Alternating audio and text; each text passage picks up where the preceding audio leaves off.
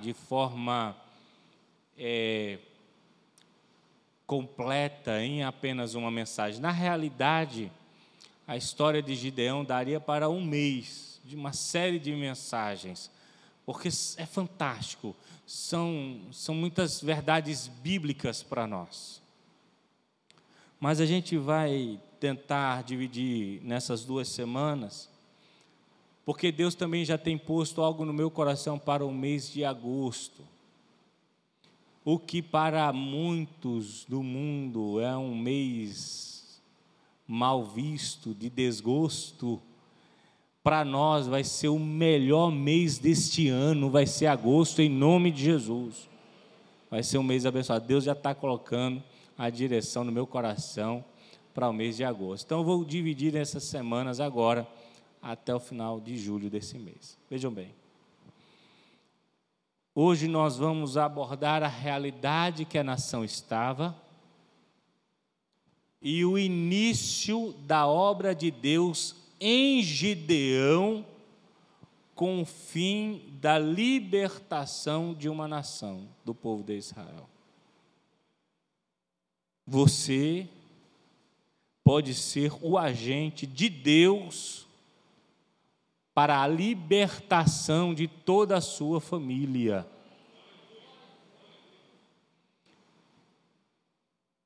Eu sei que Deus, ele é um Deus pessoal. Não dá para você só transportar todas as experiências de um personagem bíblico e dizer, vai acontecer idêntico comigo. Não pode. Deus é pessoal, Deus fala com a gente, Deus faz com a gente também. Porém, quando você vê um método, o modus operandi de Deus na vida de vários homens, aí isso se torna uma verdade bíblica.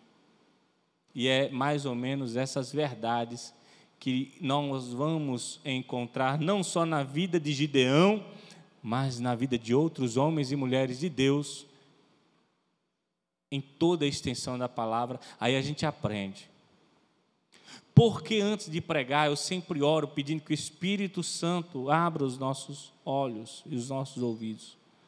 Porque nesse momento agora da pregação da palavra, enquanto você está atento à voz de Deus, não à minha voz, mas o que Deus vai revelar para você. Enquanto eu estou aqui pregando aos ouvidos físicos, o Espírito Santo está agindo no teu coração. Aí, em um dado momento, vai ser como uma luz, acende no seu coração. Meu Deus, é isso então. Aí você entendeu.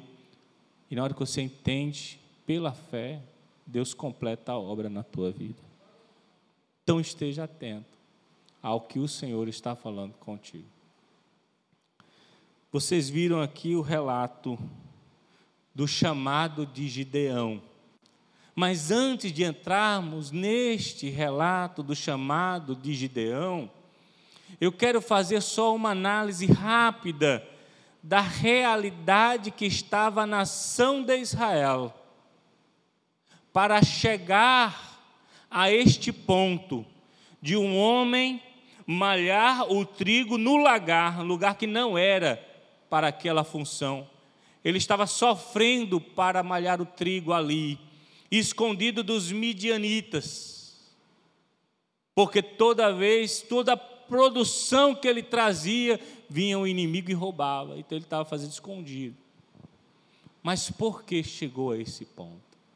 A gente vai entender o contexto, eh, nós vamos entender o texto analisando o contexto. Amém? Então mantenha a sua Bíblia aberta e vamos agora para o início desse capítulo. Versículo 1. Fizeram os filhos de Israel o que era mal perante o Senhor. Por isso o Senhor os entregou nas mãos dos midianitas por sete anos, prevalecendo o domínio dos midianitas sobre Israel. Fizeram estes para si, por causa dos midianitas, as covas que estão nos montes e as cavernas e as fortificações porque cada vez que Israel semeava os midianitas e os amalequitas, como também os povos do Oriente, subiam contra eles e contra ele se acampavam, destruindo os produtos da terra até a vizinhança de Gaza, e não deixavam Israel sustento algum, nem ovelhas, nem bois, nem jumentos. Pois subiam com seus gados e tendas e vinham como garfanhotos, em tanta multidão que não se podiam contar, nem a eles, nem aos seus cavalos, e entravam na terra para destruir. Olhem para mim foi feito um complô entre os midianitas, os amalequitas e os povos do Oriente se uniram contra Israel. Elas eram tribos nômades. Elas ficavam passeando pelo deserto, não se ficavam num lugar só. E eles vindo às regiões, e eles vinham da região do Negueb, ali ao sul da Palestina, onde é a Palestina hoje, eles tinham grandes números, e eles saqueavam tanto a agricultura quanto os rebanhos, e eles atacavam aquela região, era onde estava alojada as seguintes tribos de Israel: Manassés, Efraim, Assazebulon, Naphtali e Isacar. Essas eram as mais atacadas por esses três que se juntaram contra ele. O texto fala que Deus permitiu isto porque Israel abriu uma brecha. No capítulo 1, 6, versículo 1, disse que Israel fez o que era mal diante dos olhos do Senhor. E todas as vezes que nós fazemos o que é mal perante o Senhor, estamos abrindo brecha. Quando a gente desobedece a palavra. E aí Deus, para tratar os seus filhos, que Israel era filho de Deus, ele permitiu isso tudo acontecer. E o texto aqui diz, como eu acabei de citar para os irmãos, que eles vinham, versículo 5, como gafanhotos, uma multidão que não se podia contar. E eles vinham roubando. E tudo que Israel produzia, debaixo de muito suor. Quem aqui conhece a roça, sabe como é, ainda mais naquela época. Hoje em dia, a roça é uma realidade. Eu implantei uma igreja no sertão, sempre eu cito isso, e o povo vai tangendo gado de moto. Ah, é bom demais. Ah, de moto? Naquela época não tinha isso, não. Hoje tem maquinários que sai cortando a terra e já joga não sei o que, o fruto. Antigamente não era assim, não. E tudo que eles produziam, o inimigo levava. Olha para mim, irmão. Muitas vezes você tem produzido, trabalhado, suado, e quando chega no final do mês, que é para você, ou no início do mês, para você receber o seu salário, aquilo que produziu, o seu, produzido através do seu suor, você perde, o inimigo rouba. Por isso que, quando a palavra fala por causa de vós, repreenderei o devorador. O devorador é o inimigo que vem roubar aquilo que nós produzimos.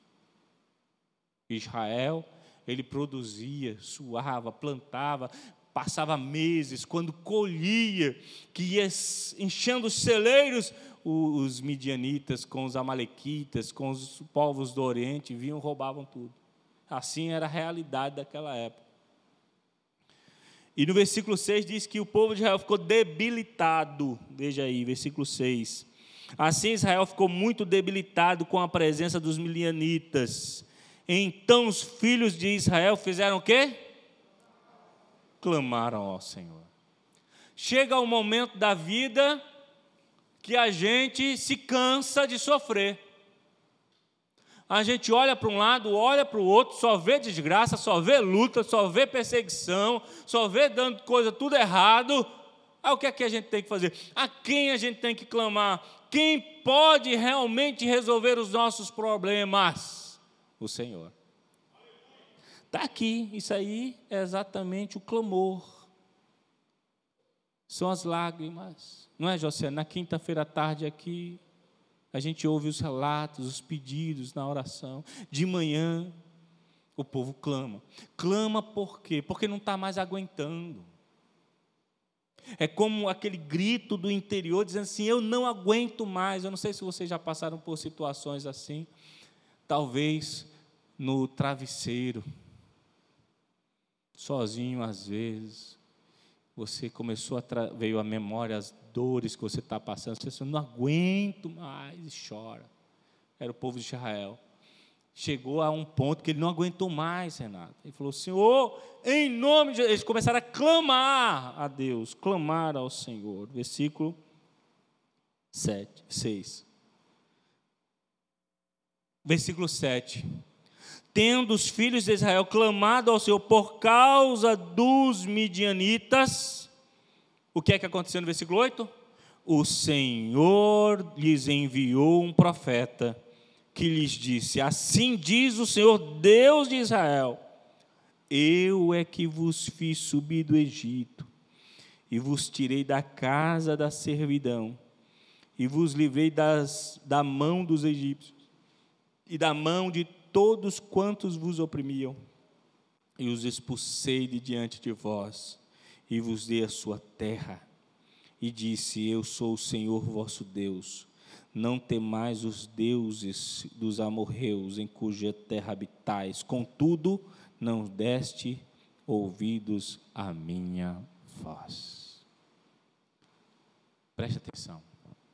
Primeiro o povo começou a sofrer por causa do pecado. Este sofrimento empurrou o povo a clamar a Deus. E quando subiu diante de Deus o clamor do povo, olhe para mim, presta atenção. Quando o clamor subiu no céu, Deus enviou um profeta. A Bíblia diz que quando cessa a profecia, o povo se corrompe. Porque o capítulo 6, versículo 1 vai dizer que o povo fez o que é mal aos olhos do Senhor? Porque o povo não tinha profeta naquela época, não estava dando atenção à profecia do Senhor. Aí o povo faz tudo. Aí, quando o povo clama a Deus, quando o povo se volta para Deus, aí Deus envia o profeta. E o que o profeta vem fazer? Vem dizer o que eles precisavam ouvir. Ele vem trazer para eles a verdade. O profeta chega não é para alisar, não. O profeta chega para o povo e diz assim: Olha, assim diz o Senhor, eu tirei vocês do Egito. Eu tirei vocês da casa da servidão. Vocês estavam oprimidos, eu libertei vocês e foi eu que dei essa terra para vocês. E qual era a promessa dessa terra, gente? Era uma terra que manava o quê? Leite e mel. Mas o que é que Deus diz no final ali? Mas vocês não me deram o quê? Ouvidos. Vocês não destes ouvidos à minha voz. Quantas vezes nós damos ouvidos a todo mundo, mas não damos ouvidos a Deus. Quantas vezes Deus usa um irmãozinho lá fora para lhe dar uma palavra, ou pastor aqui num púlpito, ou através de um louvor, e a pessoa, em vez de aceitar a palavra de Deus, endurece o coração. Ah, não é para mim não. Eu tô direitinho. Eu quero dizer para vocês, que não existe outro caminho senão o caminho da obediência à voz de Deus. Todos aqueles que se rebelaram contra a voz de Deus afundaram em ruínas, passaram a vida toda sem usufruir da bênção de Deus, porque foram desobedientes à voz do Senhor. E o que é que Deus tem falado com você? Você sabe. Quantas vezes, irmãos, a gente sou aqui ensinando a vocês princípios básicos do Evangelho, não é coisa sobrenatural, não. leia a Bíblia, ore, perdoe, abençoe. Mas a gente às vezes é feito menino, menino espiritual. O apóstolo Paulo lidou com pessoas assim, tanto é que ele disse assim: vocês já eram para estarem comendo alimento sólido, mas ainda estão no leite, por causa da infantilidade. Quantos crentes infantis, quantos filhos de Deus, servos de Deus, digo mais, eleitos, vão para o céu, não perde salvação, não, vai para o céu. Mas quantas vezes já era para estar tá maduro espiritualmente, continua fazendo as coisas que Deus, que não agradam a Deus. Profeta, irmão ele chegou para a nação e diz assim: eu, Assim diz o Senhor. Ele diz que Deus fez tudo, mas vós não me destes ouvidos. Depois da repreensão, vem o chamado de Gideão. E é interessante isso, por quê? Porque Deus é nosso Pai. Amém? Amém, irmão? Ah, estão comigo? Então vê só, vê que Deus maravilhoso é o nosso Deus. É um Deus que chega assim, é como a gente, a gente é filho, a gente faz uma coisa errada, chama o pai da gente, a mãe da gente, perdoa, mas está doendo, eu preciso resolver isso.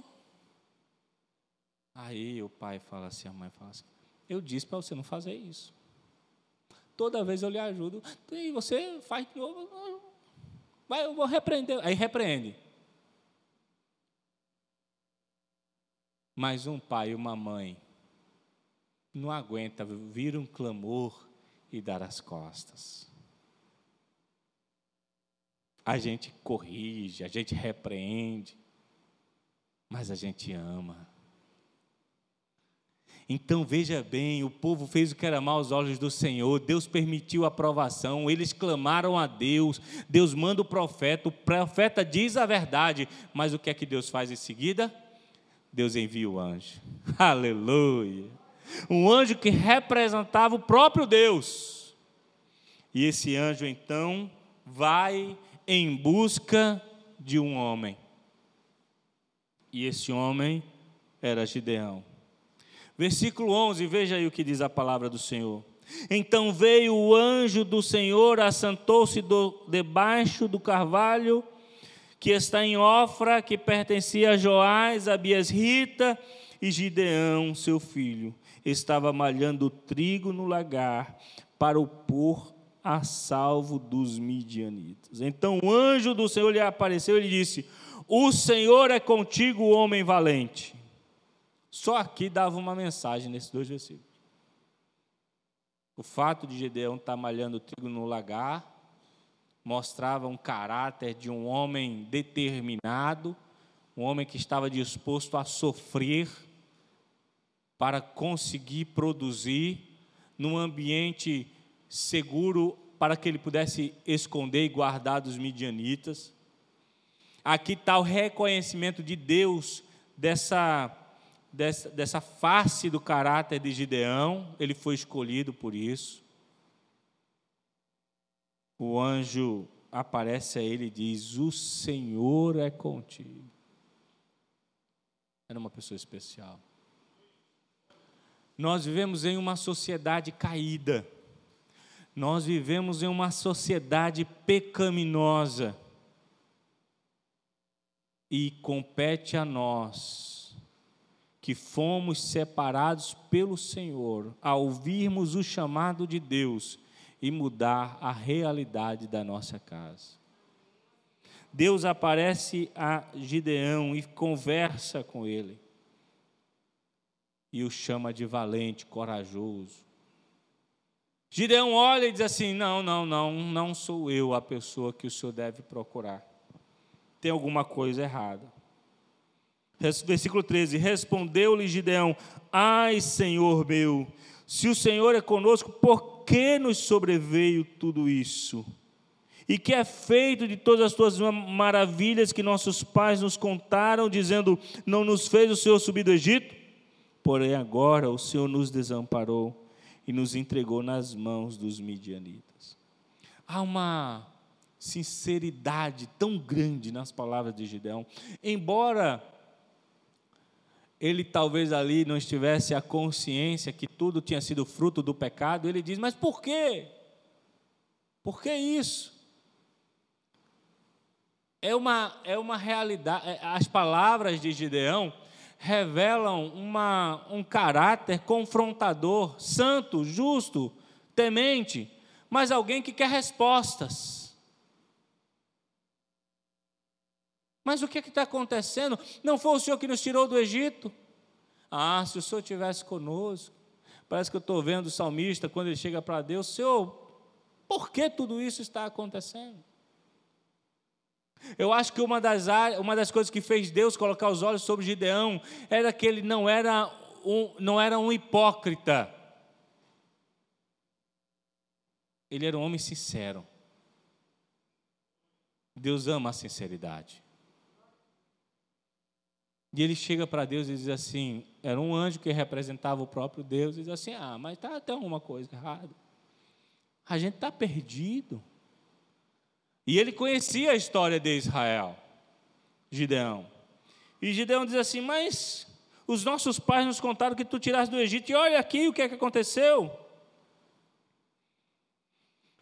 O contra-argumento do Senhor através daquele anjo, conhecendo o coração de Gideão, é interessante. Veja aí o versículo 14. Então se virou o Senhor para ele e disse: Vai nessa tua força e livra Israel da mão dos midianitas. Porventura não te mandei eu? Deus ele não vai perder tempo ali através do anjo querendo explicar. E aí entra outra face dessa questão.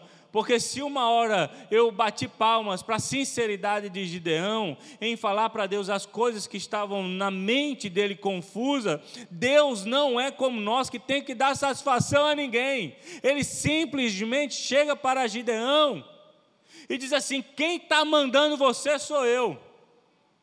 Eu estou enviando você. Esqueça o passado. Deus não para para dizer assim, Gideão, o vocês pecaram. Não, porque Deus já tinha dito pelo profeta para a nação. Agora é um trabalhar eu e você. Nós vamos, é como se Deus dissesse, nós vamos botar ordem na casa. E é muito interessante isso, eu queria que você captasse muito essa parte da mensagem porque nós somos escravos do nosso passado, das nossas, do, da, das nossas, dos nossos traumas, e muitas vezes isso está retardando o avanço em busca da vitória. Deus quer botar um ponto final em muita parte negra, escura da tua história. E quer dizer aqui para mim, para você, hoje um novo tempo se levanta sobre sua vida. Não queira agora buscar. Às vezes chega, pastor, tem uma maldição hereditária, não sei da onde, lá do meu tataravô, meu irmão, está repreendido em nome de Jesus. Tu és uma nova criatura, um novo tempo se levantou sobre você e Deus vai usar você para libertar todo mundo na sua casa. Deus vai. E nessa conversa bonita de Gideão, mas Senhor, por quê? Por quê? Por quê? Então o Senhor se virou para ele e disse: Vai nessa tua força e livra Israel da mão dos midianitas. Porventura não te mandei eu? Quem está falando com você é o Senhor. Quem está mandando você é o Senhor. Ele olha para Gideão e diz assim: Gideão, quem vai libertar Israel dos midianitas vai ser você. Vai nessa tua força. Mas aí Gideão ainda está meio abalado por, por essa situação, a gente entende. Versículo 15: E ele disse: Ai, Senhor meu, com que livrarei Israel? Eis que a minha família é a mais pobre em Manassés, e eu o menor da minha casa, da casa do meu pai. Eu acho engraçado a gente. Ainda bem que Deus não desiste da gente, viu? Glória a Deus. Porque uma das, um dos grandes, olha para mim, um dos grandes entraves para nós vivermos o melhor de Deus nessa terra, sabe o que é? É como a gente se enxerga.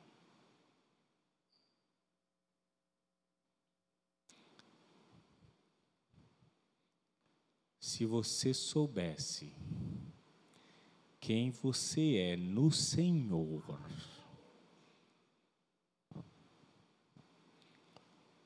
você ia desbaratar toda ação do diabo que se levantasse contra você, porque você entenderia que o Todo-Poderoso está na sua vida.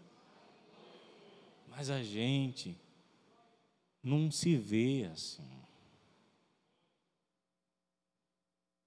A gente sabe que Deus é poderoso, a gente canta, obrigado, meu irmão. Chega, ele levou um susto agora. A gente canta que Deus é poderoso, a gente canta que é filho de Deus, mas quando a gente se olha no espelho, a gente não dá valor a nós mesmos. A gente se olha no espelho e começa a ver defeitos, fraquezas. Quem sou eu? Eu sou mais pobre de Manassés. E da minha casa eu sou um que não, não tem valor nenhum. Mas Deus é um Deus que escolhe as coisas loucas desse mundo, aquelas que não são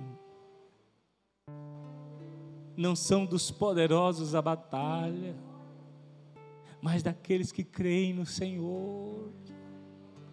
Daqueles que se olham no espelho, sabem que são fracos, mas não se veem como frágeis, porque se veem como Deus nos vê. E como é que Deus nos vê? Deus nos vê como um povo santo sacerdócio real, nação santa, povo de propriedade exclusiva dele. Nós somos a menina dos olhos de Deus, fomos eleitos pela Sua onisciência. Quando a gente começa a se enxergar assim, porque quando a gente só olha como Gideão, a gente não dá um passo adiante. Porque a gente vai logo pensar: quem sou eu? Eu não sou ninguém. Eu não tenho dinheiro, eu sou menosprezado, eu passo, ninguém olha para mim. O salmista disse: Por que estás abatido, ó minha alma? Por que te perturbas dentro de mim? Espera em Deus, pois ainda o louvarei. O salmista está olhando para ele próprio, para a alma dele, e fala assim: você está errada, você está abalada, você está angustiada, porque você parou de olhar para o Senhor, para as promessas do Senhor. Quando Davi olhou para Golias, ele não viu Golias, ele viu os exércitos do Senhor que guerreavam por Israel. Mas sabe quando Davi caiu? Quando ele parou de olhar para Deus e olhou para Betseba. Qual o foco dos teus olhos? Como você tem se enxergado no reino de Deus? Gideão, antes de ser enviado para a batalha para vencer com 300 homens, Semana que vem a gente vai trabalhar a questão da guerra. Antes de ser, olha para mim, antes de Deus pegar Gideão e jogar lá na batalha, Deus foi tratando os traumas de Gideão aqui, ó. Deus foi tratando o caráter de Gideão. Deus foi moldando Gideão. E Deus deixava vir tona. É interessante esse agir de Deus. Deus deixava Gideão, Deus estava ali através daquele anjo cutucando Gideão, e Gideão ia botando para fora, e é importante botar para fora. Enquanto Gideão ia colocando para fora, Deus ia cortando, tratando, tratando o caráter, a personalidade dele. Ah, eu não sou ninguém, eu sou pobre, e lá de casa eu sou um Zé Ninguém. É como se ele dissesse: os meus irmãos são fortes, poderosos, eu não sou ninguém. Eu sou pobre. Versículo 16: Tornou-lhe o Senhor, já que eu estou contigo, ferirás os midianitas como se fossem um só homem. Você entendeu isso aí? Deus pegou toda aquela multidão midianita, os amalequitas, os povos do Oriente. E Deus diz assim: ó, eles, aquela multidão assim incontável, você vai ter vitória, como se eles fossem um homem só. É como se Deus assim, o poder todinho deles vai se resumir a um homem só. Por quê? Porque eu, o Senhor, vou com você. Você que está aqui nessa noite talvez você ou alguém da sua casa esteja diante de um grande problema, uma grande luta, e Deus está dizendo para você: isso é fichinha para o meu poder na sua vida. Eu quero dizer para você, você não pode faltar semana que vem, viu? Você está convocado a estar aqui semana que vem. Porque hoje Deus está tratando a gente. Deus está preparando, o Senhor está adestrando os nossos dedos, as nossas mãos para a batalha. Porque tem grandes coisas de Deus vindo para a nossa vida e para a nossa família. Mas não adianta você enfrentar uma batalha sem estar preparado. Não adianta jogar você diante dos leões se você não tem a experiência que Daniel tinha com Deus, para confiar em Deus. Então quero lhe dizer que hoje Deus está falando com você, dizendo assim: ei, tira esses traumas, tira esses pensamentos depressivos, tira esses pensamentos angustiados, essa visão. Olha, Deus está mudando a tua visão. Diga, Deus vai mudar a minha visão hoje. Veja, Deus está mudando a tua visão, para que quando você se enxergue, você veja que que você não vai ser vitorioso, você já é vitorioso em Cristo Jesus. Hoje eu acordei empolgado. Eu fui para a academia de manhã. Aí eu fico com vergonha de entrar na academia. Que eu não sei se vocês notaram, eu estou um pouquinho gordo. Aí, aí passa aqueles cabos, rapaz. Parece Schwarzenegger. E, e, veio um hoje do tamanho de um trem, pá, ele não fecha os braços, o rapaz.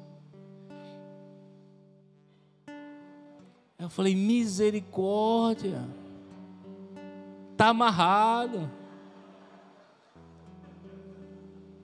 Aí a moça veio me atender, uma professora, ela me explicou baixar o aplicativo lá, foi na Selfit, baixei o aplicativo, tudinho. Ela começou, o senhor vai para ali, o senhor vai para ali, e eu ia, ia lá fazendo negócio, e ela me ensinava, e eu ia fazendo, pela fé. E quando eu vi, olhando aquelas pessoas lá balhadas, falei assim, rapaz, eu não quero aquele não. Quero chegar naquele, não preciso não. Mas eu me lembrando agora, eu quero dizer para você que essa vitória que Deus vai lhe dar, não é na força do braço, não é porque você malha muito e vai ter força em si.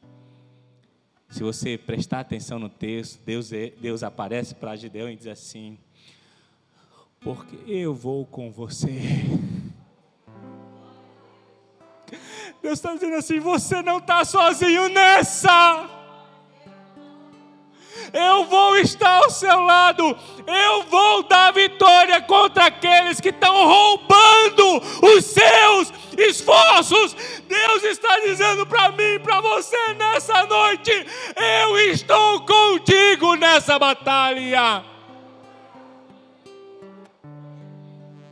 Alegria, irmãos, é sabermos que não é a gente, a gente é pobre mesmo, a gente não tem força nenhuma, a gente é desprezado por esse mundo, ninguém, ninguém acredita na gente, mas não importa, Deus acredita na gente, Deus escolheu a gente e é Deus que vai nos dar vitória, aleluia! Aleluia!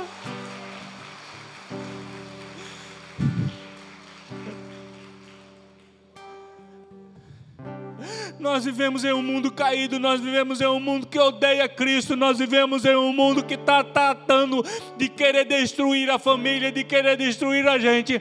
Mas não tem problema, não, porque Deus está conosco.